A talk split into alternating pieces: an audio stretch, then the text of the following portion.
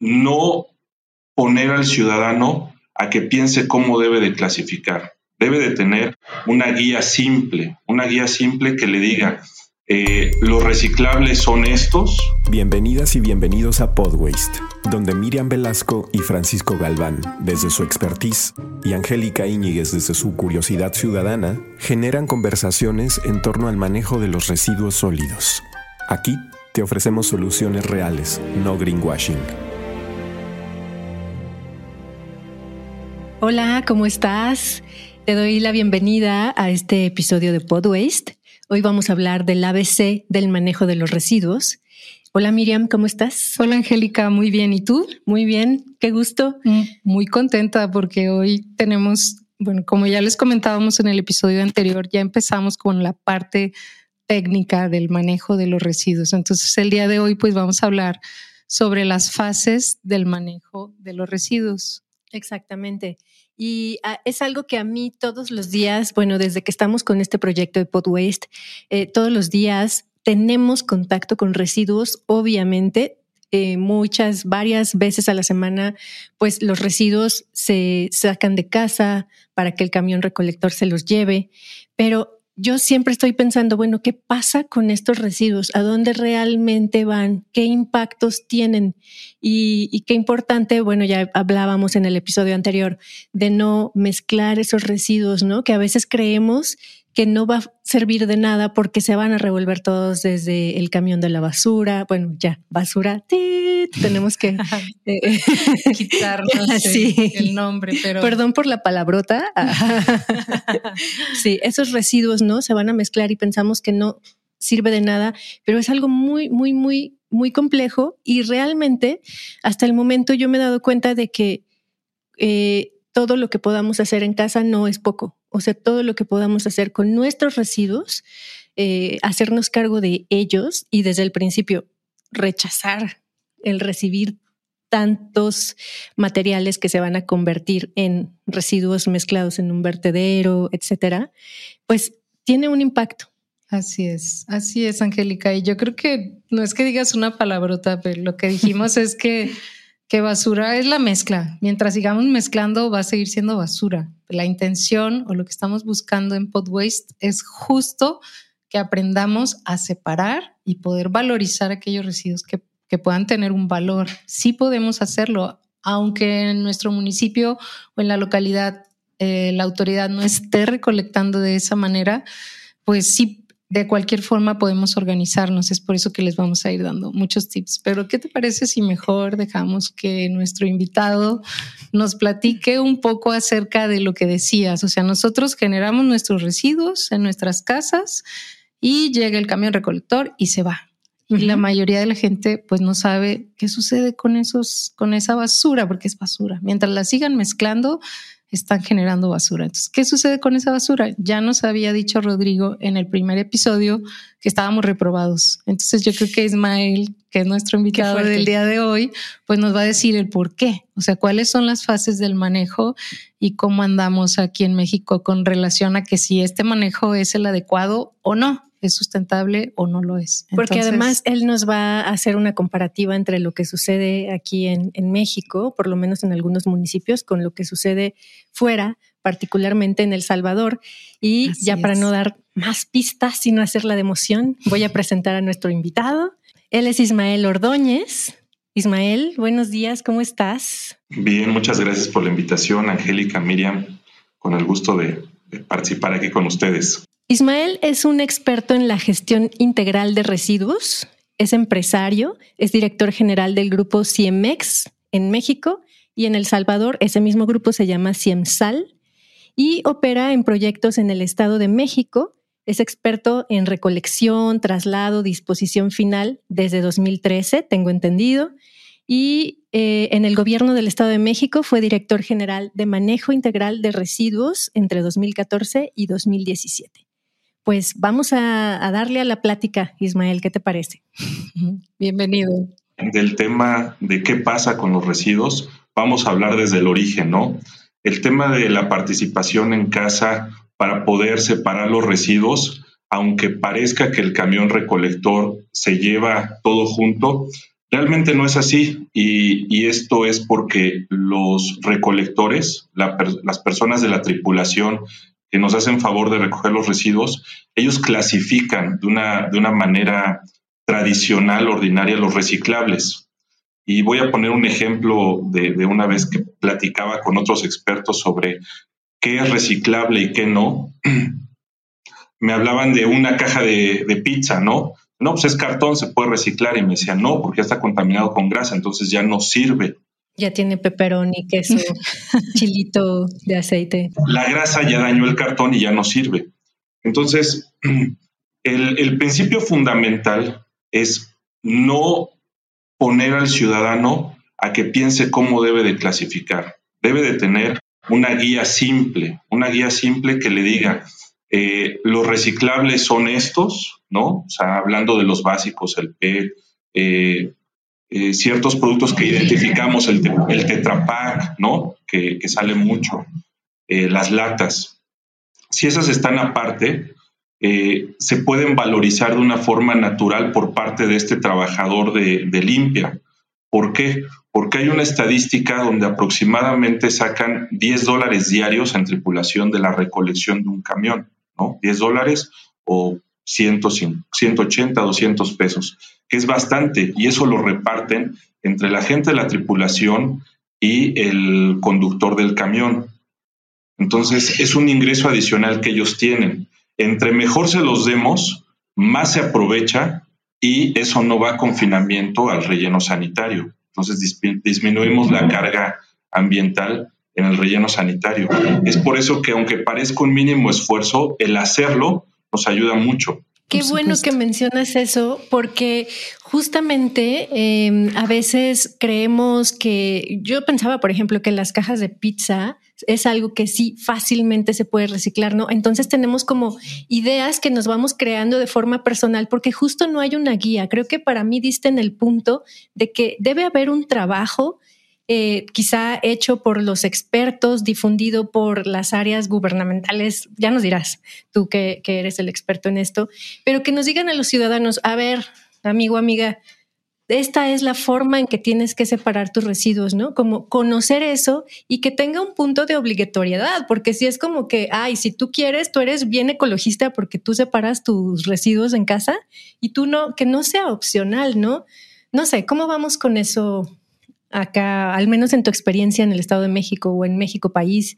Mira, aquí en el Estado de México hemos hecho campañas donde focalizamos el trabajo. Les damos un tríptico donde les decimos tres, tres formas de separar. Uno, cuáles son los reciclables, hablando nuevamente del Tetrapac y otros. Otro, lo que es eh, el, orgánico, que es lo que sale del plato, de la mesa eso, eh, bien si tienen un triturador de, en la tarja de la casa, de la, de la cocina, se puede ir en el triturador y si no tenerlo separado, porque ese orgánico, incluyendo las servilletas, entran dentro de, de la parte orgánica y finalmente el resto, que generalmente es lo que sale de los baños, que es lo sanitario. Entonces, clasificándolo solamente en esos tres y de una forma simple, el ciudadano lo puede entender y se aprovecha mejor. Así es. Entonces, ahí les voy a compartir ese ejemplo de lo que hicimos en un municipio donde les dimos ese tríptico e hicimos pruebas y fuimos trabajando. Digo, uno de los grandes defectos es que cada nueva administración municipal de tres años pues llega a revolucionar las cosas y ya no le gusta lo que venía haciendo el anterior y se van perdiendo. Pero aunque sean por periodos cortos, todo esfuerzo es útil. Efectivamente, como dices, es bien importante y bueno, como tanto lo menciona Ismael como Angélica, porque son detalles como el, por ejemplo, el, aluminio, las latas. O sea, si las, si las almacenas así como tal, con el aire que tienen, pues ocupan un mayor espacio. Entonces, tan sencillo como no solamente es decirle que sí, que sí se puede, que, que sí es valorizable y también cómo manejarlo. O sea, tanto las latas como los envases de plástico se pueden aplastar.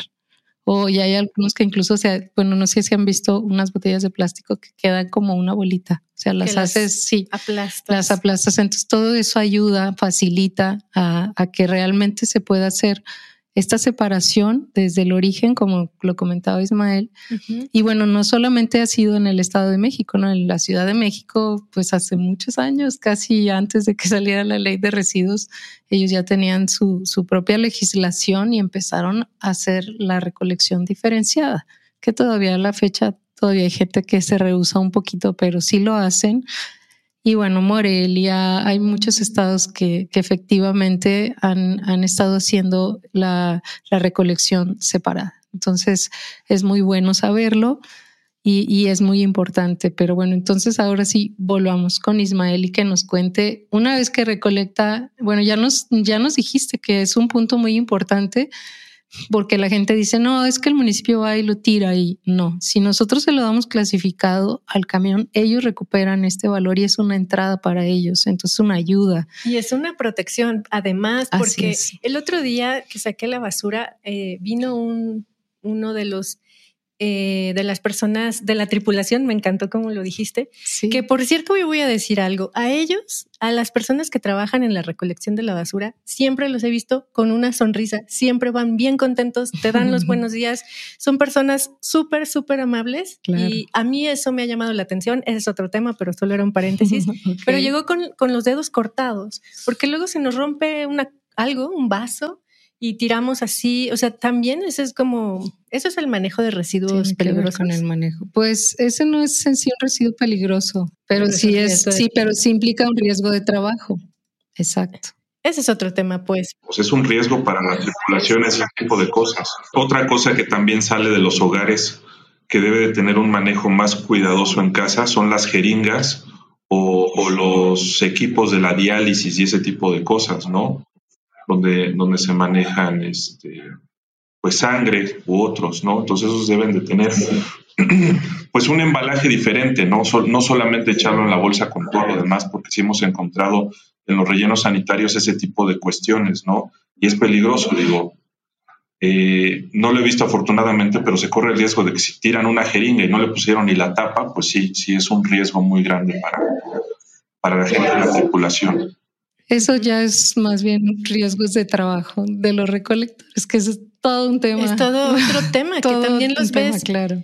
O sea, ¿dónde está su equipo? ¿Dónde están sus guantes, sus botas, sus cubrebocas? Yo no veo que lo tengan, al menos donde yo vivo. Sí, en la mayoría del país, yo creo, ¿no, Ismael? No, no se cubre a los trabajadores eh, de estos riesgos de trabajo. No tienen uniforme, no usan guantes, en el COVID pues no traían ni siquiera cubrebocas, entonces igual si quieres, antes de que cerremos, nos puedes hablar un poquito acerca de los riesgos de trabajo. Es un riesgo ese tema, por supuesto.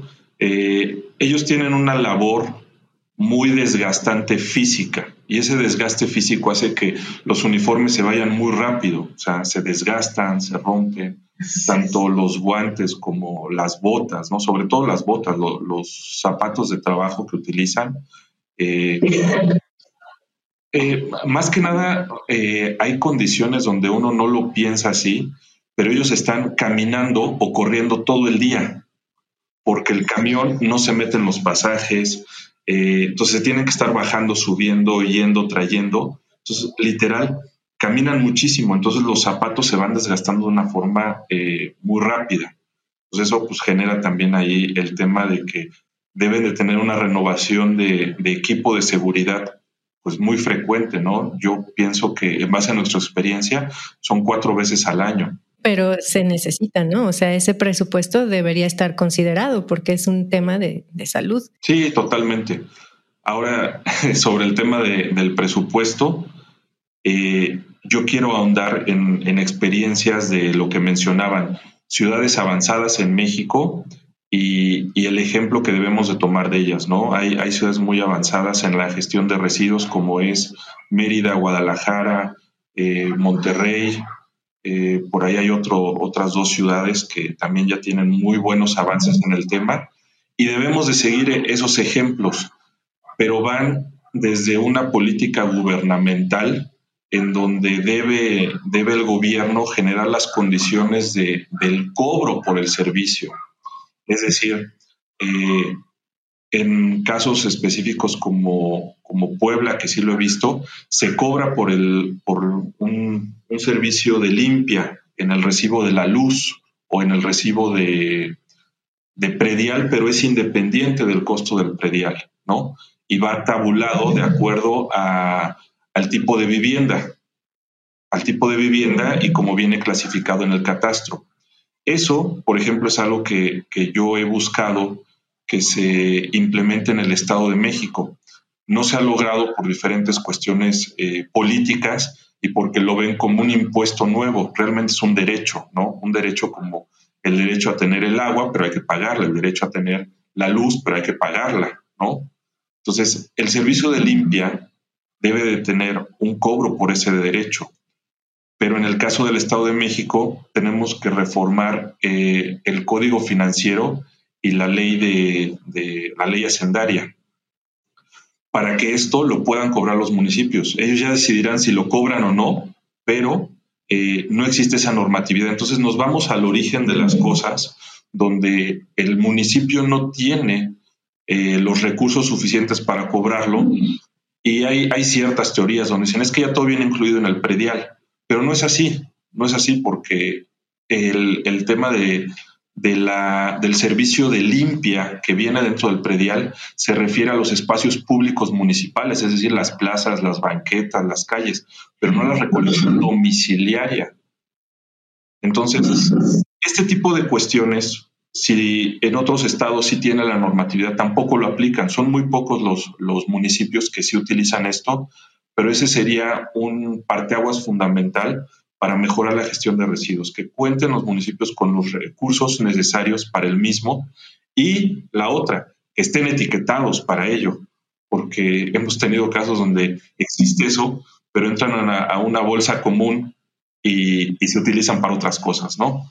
Entonces, que dentro de la misma normativa de, este, de esta tasa o de este derecho de cobro, eh, venga etiquetado a que solamente se puede utilizar para la gestión integral de residuos. Así es, es correcto, tienen mucha razón. ¿Y, cómo vamos a lograr eso?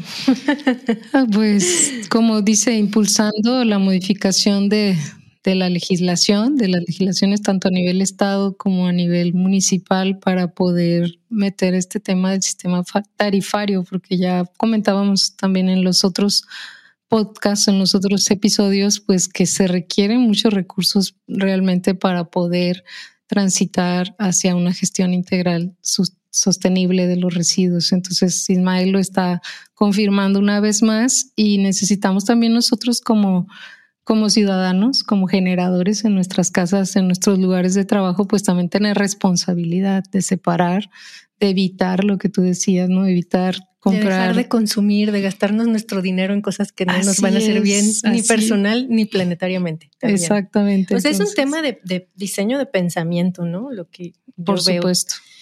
Y em, me gustaría, Ismael, preguntarte un poco sobre, a ver, que me clarifiques esto de la economía lineal versus la economía circular en el tema de residuos, de manejo de residuos sólidos, ¿no? La economía lineal se entiende pues como este, esta generación de los residuos que luego se recolectan y que luego se, tiran en un vertedero, ¿no?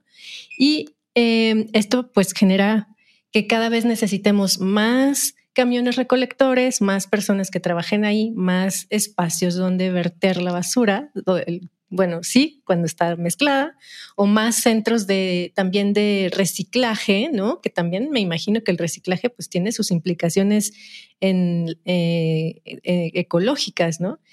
Hasta, hasta qué punto podemos llegar al infinito de que el planeta se convierta en una montaña de basura, ¿no? Una montaña de desperdicios. Entonces, eso evidentemente, pues no, no, no tiene una, una vida. En cambio, la economía circular pues me imagino que considera otros aspectos como la separación correcta, el parar el exceso de consumo, el reaprovechamiento, pero ¿cómo, cómo es? ¿Cómo me lo puedes explicar para que yo, que no soy experta, lo entienda? Y sobre todo ponerme, perdón, ejemplos, ejemplos de, ciudades que ya lo están haciendo, de municipios que ya lo están haciendo bien. como bien dices, el tema de la economía lineal en este sentido es pensar que yo consumo y tiene un fin en el relleno sanitario o vertedero. Y ahí consuma y ahí culmina esta, esta etapa. Y lo que se busca en la economía circular es darle esa sustentabilidad a los productos. Eh, depende de cada producto, pero voy a tratar de ser un poquito más claro en cada uno de los, de los rubros. Cuando hablaba de, la generación en casa de los orgánicos, lo que sale, si, si por ejemplo se montara una normatividad donde las nuevas viviendas deberán de contar con un triturador en la tarja de, la, de la cocina, eso nos ayudaría a que todos eh, los residuos orgánicos de los platos, incluyendo las servilletas, fruta y demás, se trituren y se vayan al drenaje. Y entonces, de esa forma, se aprovecha porque cuando llega una planta de tratamiento de aguas residuales, pues ya todo el orgánico no se fue a relleno sanitario, no se desaprovechó y llega a un tratamiento que es el, tema de las aguas residuales. Ese es por una vía del orgánico. Por otra, si se pone una sola bolsa para el tema del orgánico y en, su traslado a disposición final en lugar de que se vaya al relleno sanitario, se lleva a una planta de compostaje, eh, se genera un abono. Y yo siempre he tenido un debate en esto, ¿no? Dicen, es que ese, esa composta hay que comercializarla. Yo digo, pues sirve para mejorar los suelos, no hay, que, no hay que buscar que sea un abono comercializable, pero ya el simple hecho de no generar esa huella ambiental de disposición, sino aprovechar ese orgánico para que mejore los suelos, ¿qué es mejorar los suelos? Hay hay tierras infértiles que requieren de ese tipo de, compostaje de mala calidad porque viene mezclado de muchas cosas, que, se puede aprovechar para mejorar la tierra de, algunas zonas y si no es cultivo, eh, sí sirve para, forestar, ¿no? Entonces ayuda a que las plantas y los árboles se, se nutran y tenemos ahí ese ejemplo. Otra cosa es de lo que hablábamos de los reciclables. En los reciclables podemos aprovecharlos muy bien y eh, las etiquetas de, que vienen en los embalajes, por ejemplo, de Tetra Pak, traen un número. Ese número habla del número de veces que fue reciclado el producto. Entonces, sí existe esa sustentabilidad. En el tema del PET, eh, aquí en el Estado de México se ha avanzado mucho con Grupo FEMSA tienen una planta que se llama PetStar y todo el PET que recolectan en, el Estado de México y parte de la Ciudad de México llega a esa planta y con el PET se hacen infinidad de productos, incluyendo textiles, ¿no? O sea, ellos lo procesan y comercializan un pellet, así se llama, que es un, como, una, como una capsulita de plástico, que con esa pueden hacer diferentes productos.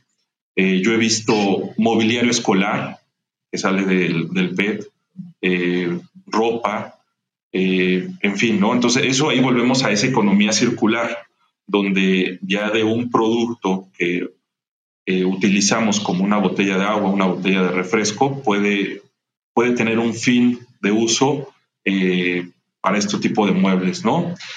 Y volvemos al tema donde el relleno sanitario, yo les he dicho, pensemos por qué se llama relleno sanitario y es que hay ciertos productos que ya no, ya no se les puede dar un, uso. Para eso sí es el relleno sanitario, ¿no? ¿Qué es lo que sale del sanitario? Por ejemplo, los pañales de los niños, ¿no? Entonces, eso es lógico que vaya al relleno sanitario. Pero si hablamos de que en proporción en las zonas rurales la mayor producción de, la mayor generación de residuos es orgánico, pues ya tenemos ahí una, alternativa a disposición. La otra parte que es reciclable, que es la menor parte, hablemos de, porcentajes en, en, general, vamos a hablar de que de un universo del 100%, generalmente anda entre un 40 y un 60% el orgánico, ya tiene una salida.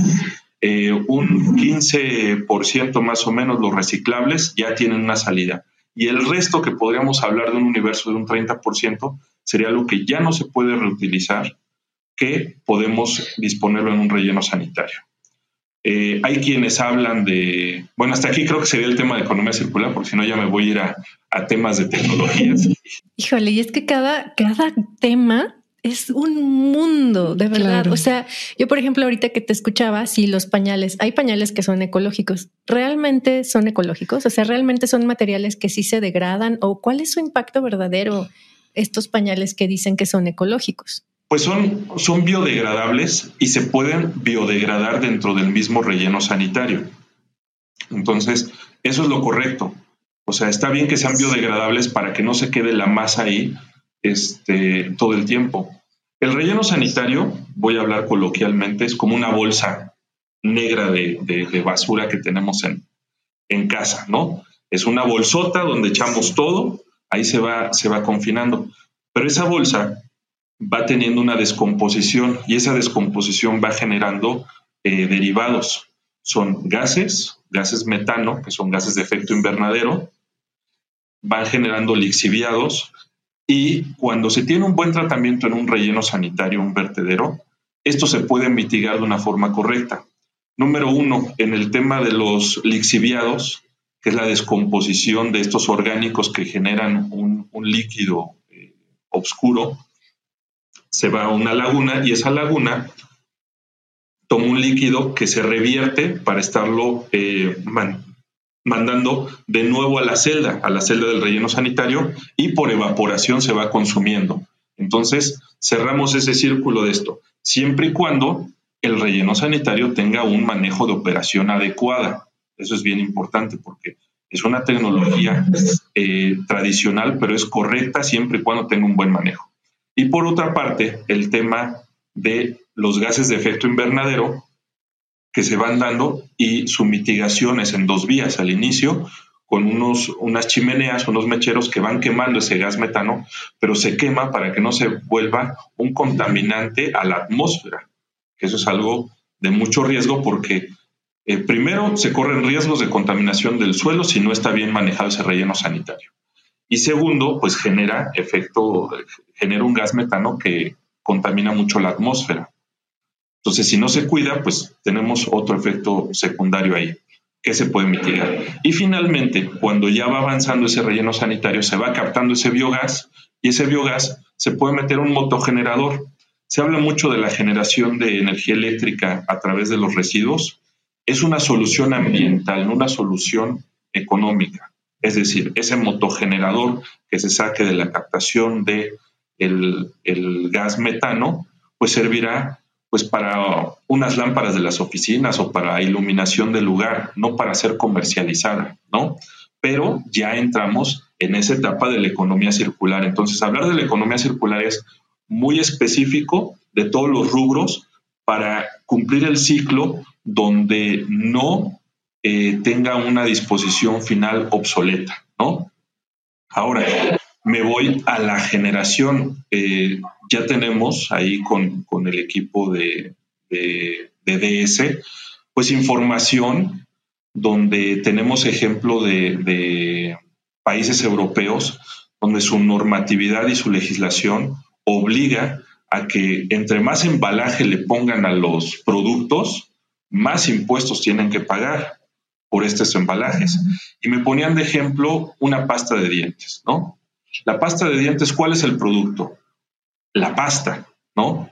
Después de la pasta viene el tubo en el que viene. Ese es el primer embalaje, aunque no lo querramos, ese plástico en donde viene.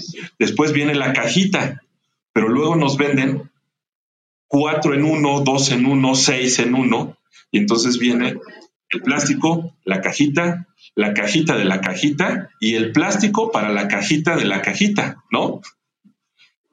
Entonces ya tenemos cuatro empaques de un producto.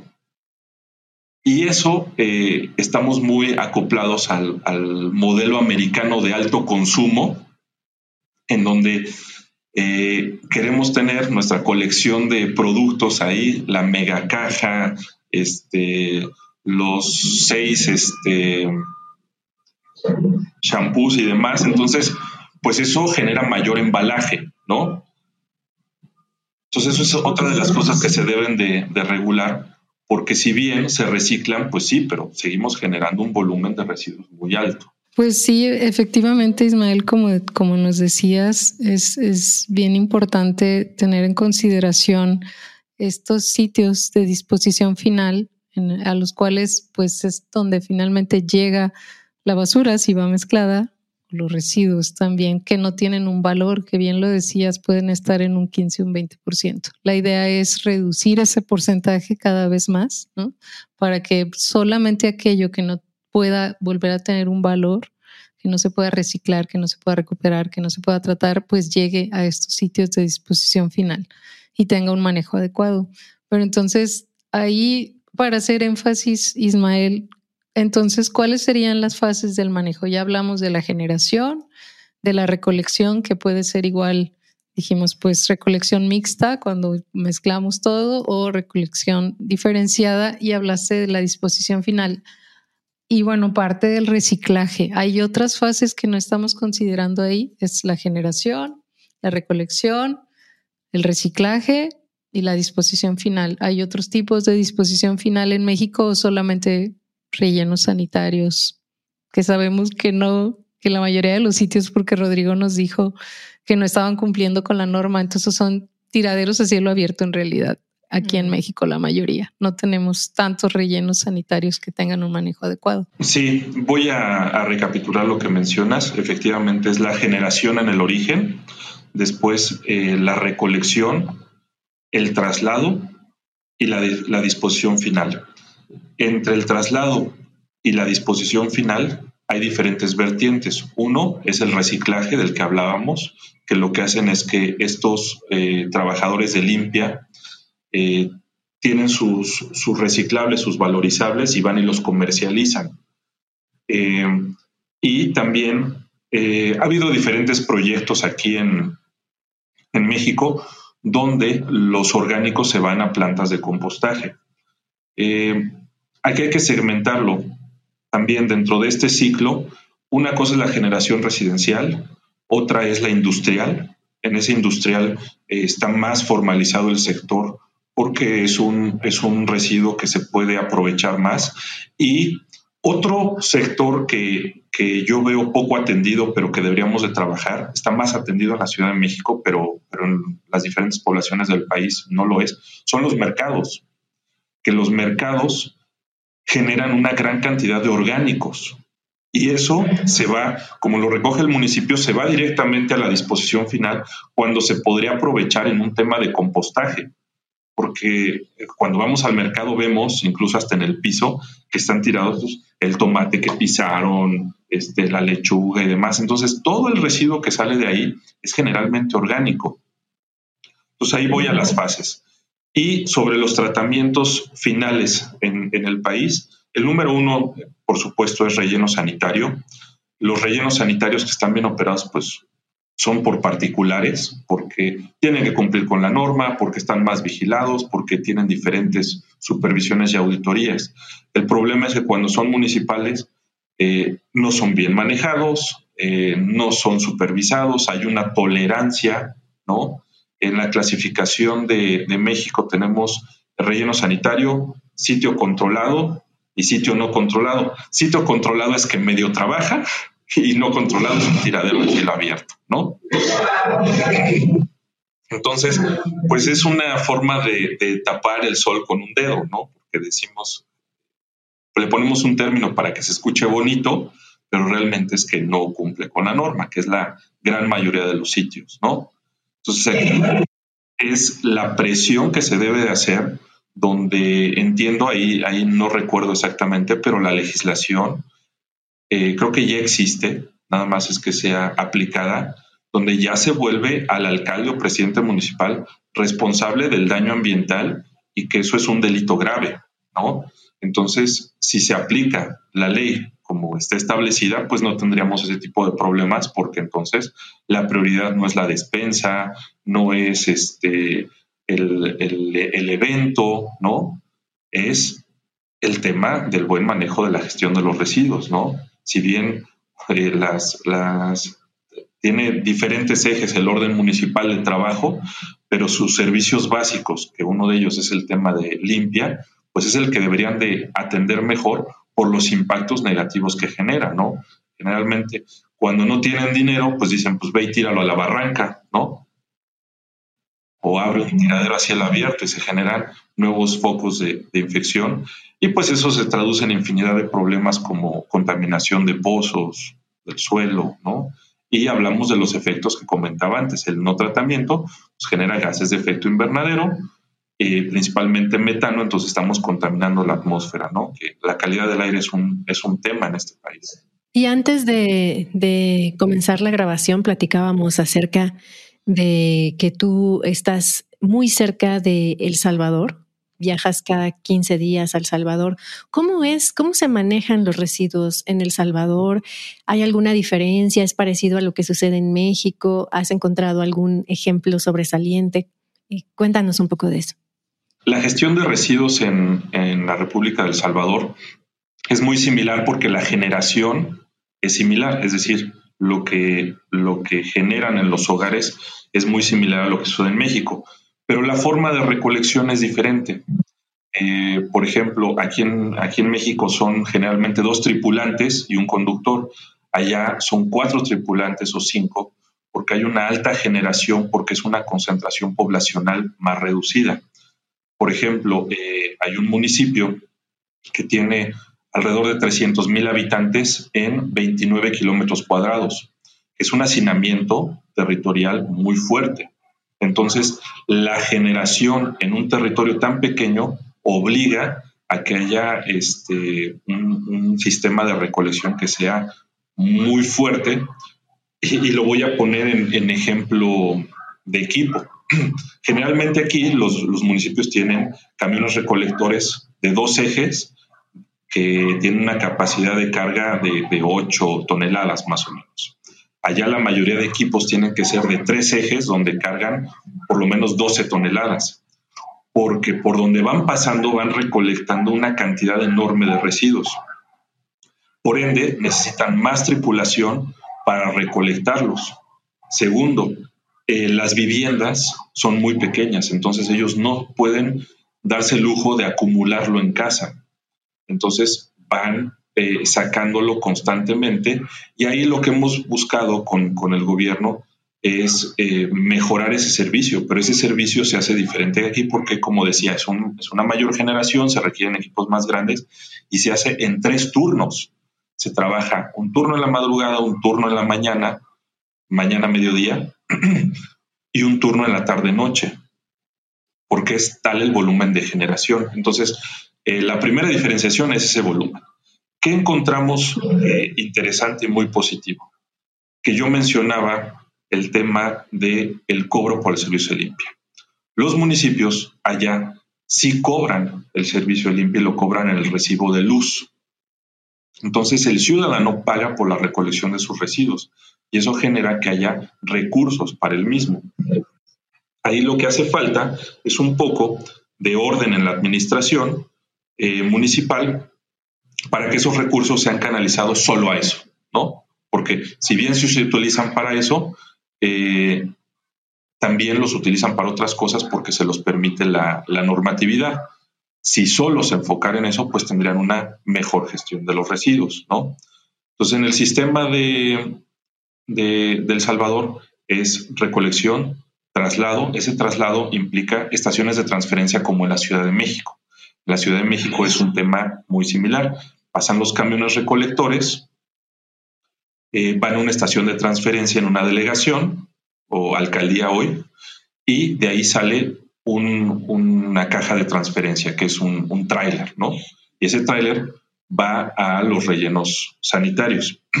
Es el mismo caso de, El Salvador. La mayoría de los municipios van a estaciones de transferencia y de las estaciones de transferencia van allá.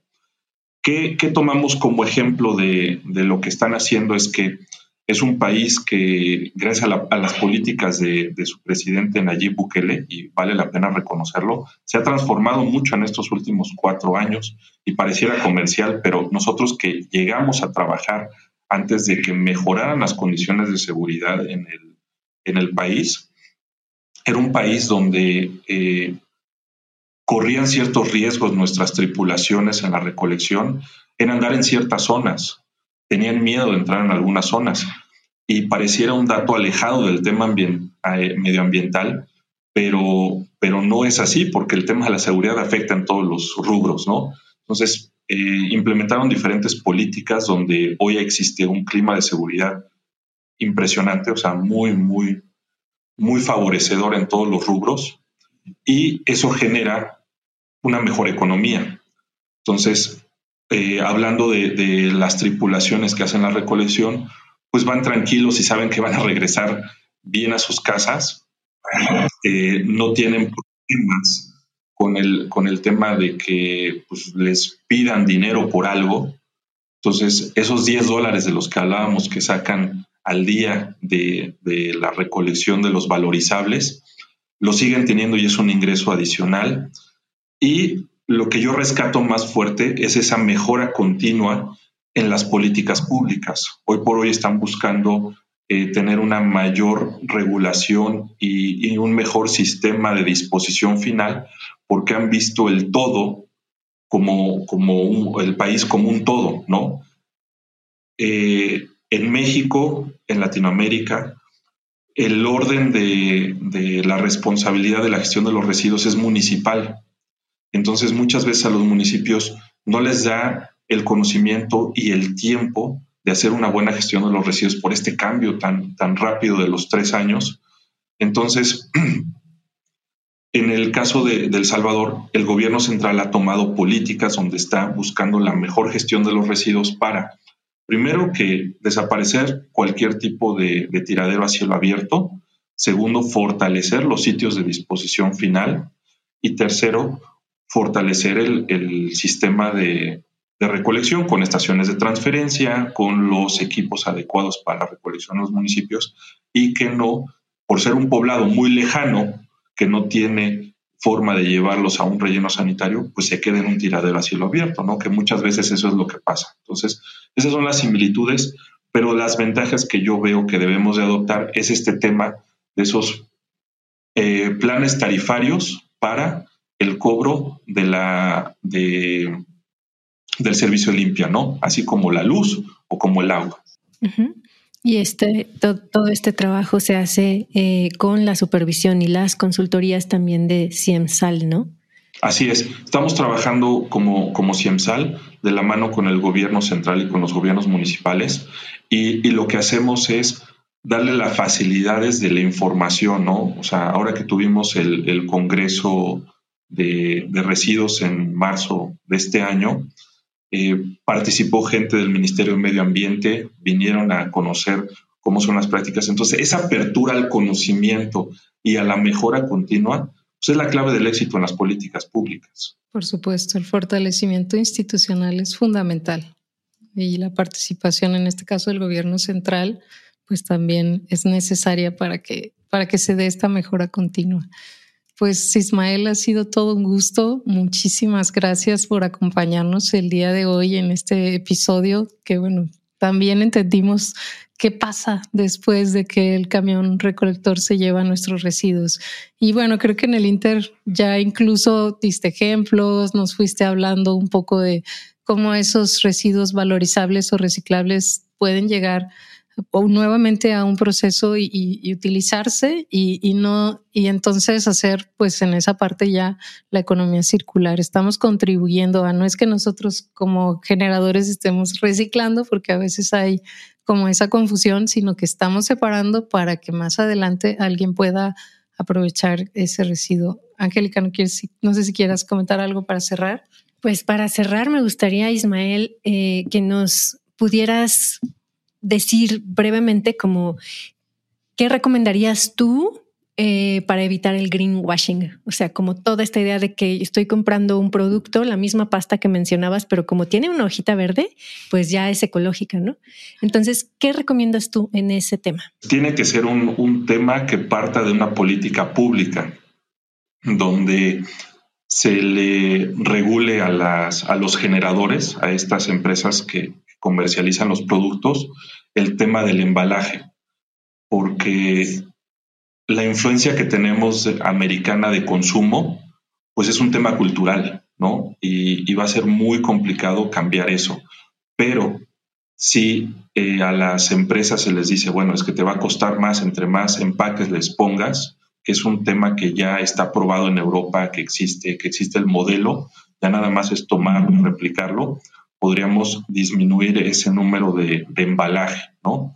Eh, porque al final de cuentas, pues lo que nos venden es la caja de cereal gigante, ¿no? En lugar de, algo que consumamos nosotros. Entonces muchas veces ni nos la acabamos, se caduca y lo terminamos tirando. Entonces es un tema cultural que, yo partiría de una política pública sobre el embalaje de los productos para tener una solución real. Porque si yo le digo al, al consumidor, incluyéndome, este, oye, pues es que sé más consciente y en lugar de que te compres el paquete de 10, cómprate uno que es el que ocupas. Pues sí, pero es que me sale más barato el otro y yo lo voy administrando, entonces, pues eso es una disyuntiva, ¿no? Y muchas veces no se hace esa conciencia del consumo, pero es el producto que tenemos a la mano, entonces eso no lo podemos cambiar. Tendría más bien que entrar en ese modelo de embalaje. Muy bien, pues muchas gracias Ismael Ordóñez por acompañarnos hoy en Podwaste. Gracias, Miriam. Gracias, Angélica. Gracias, Ismael. Ha sido todo un gusto. Gracias, Miriam. Gracias, Angélica. Espero que nos podamos saludar pronto. Seguro que claro sí. que sí. Esperemos que sí. Y pues escucha, escúchenos en los episodios anteriores si es que no lo han hecho. Y en, el episodio siguiente que vamos a hablar ya a profundidad precisamente de, los rellenos sanitarios. Quisiera agradecer a Ismael Ordóñez por su participación y Comentar eh, uno de los temas que, bien mencionó eh, dentro de su charla es esta importancia de tener políticas públicas que puedan orientar el rumbo de la gestión integral de los residuos a nivel eh, de los gobiernos locales.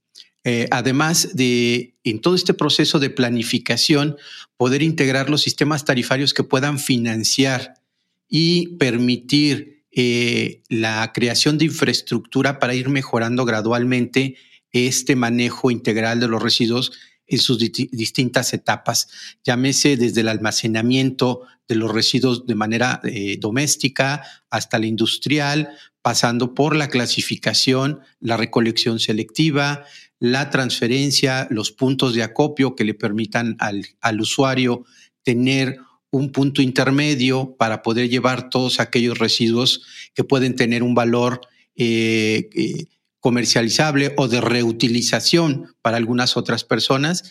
Eh, toda esta infraestructura es importante que se diseñe a través de un proceso de planificación, a través de una política pública que pueda permitir su financiación y operación en el corto, mediano y largo plazo.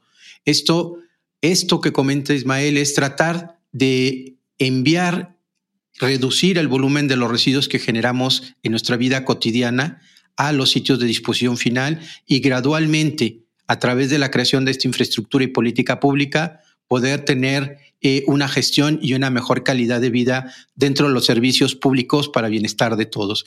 Eh, básicamente, tenemos que crear infraestructura, tenemos que tener esta política pública. Agradecemos a Ismael su participación y bueno, los esperamos eh, en el siguiente podcast donde tocaremos algunos temas importantes, especialmente el tema de la disposición final de residuos. Gracias a todos.